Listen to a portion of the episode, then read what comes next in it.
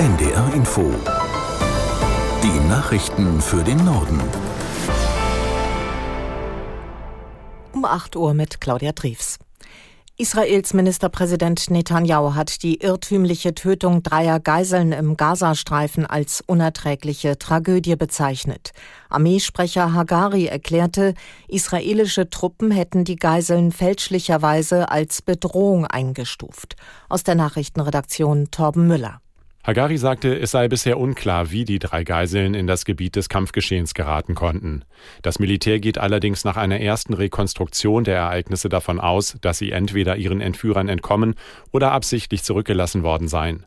Der Vorfall ereignete sich in Shitshaiya, einem Stadtteil von Gaza, in dem sich das israelische Militär in den vergangenen Tagen heftige Gefechte mit Kämpfern der Hamas lieferte.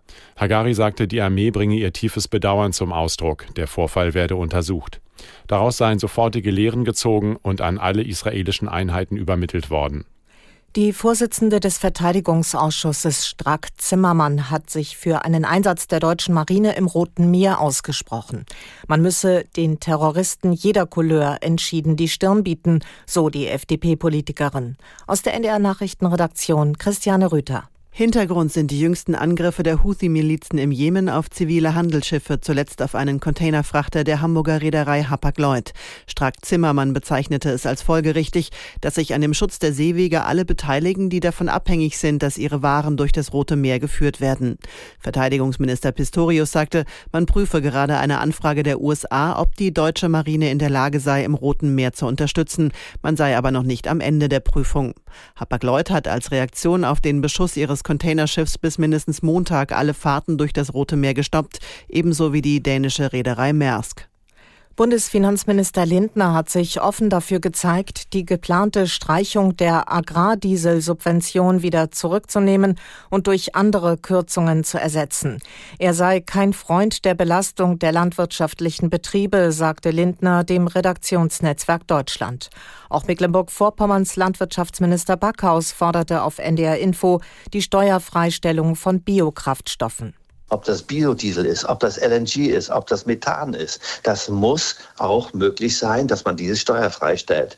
Denn die Kompensation würde natürlich sofort funktionieren, wenn man sagt, okay, den Biodiesel, den ihr selber produziert, ob das Pflanzenöl ist oder ob das Biodiesel ist oder ob das Strom, Wärme oder eben auch Kraftstoffe sind, die Landwirtschaft, die Ernährungswirtschaft, der einzige Volkswirtschaftsbereich, der sich tatsächlich selber mit Energie versorgen kann. Das kann gar kein anderer.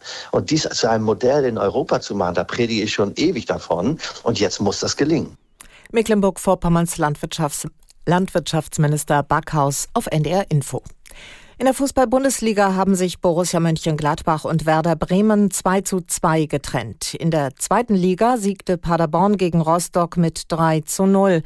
Überschattet wurde das Spiel von Ausschreitungen. Hansa-Fans randalierten im Stadion. Mindestens acht Ordnungsdienstmitarbeiter und zwölf Polizeibeamte wurden verletzt. Zudem sollen zwei Polizeiwagen sowie Cateringstände, Sanitäranlagen und Einlasskontrollen beschädigt worden sein. Das waren die Nachrichten.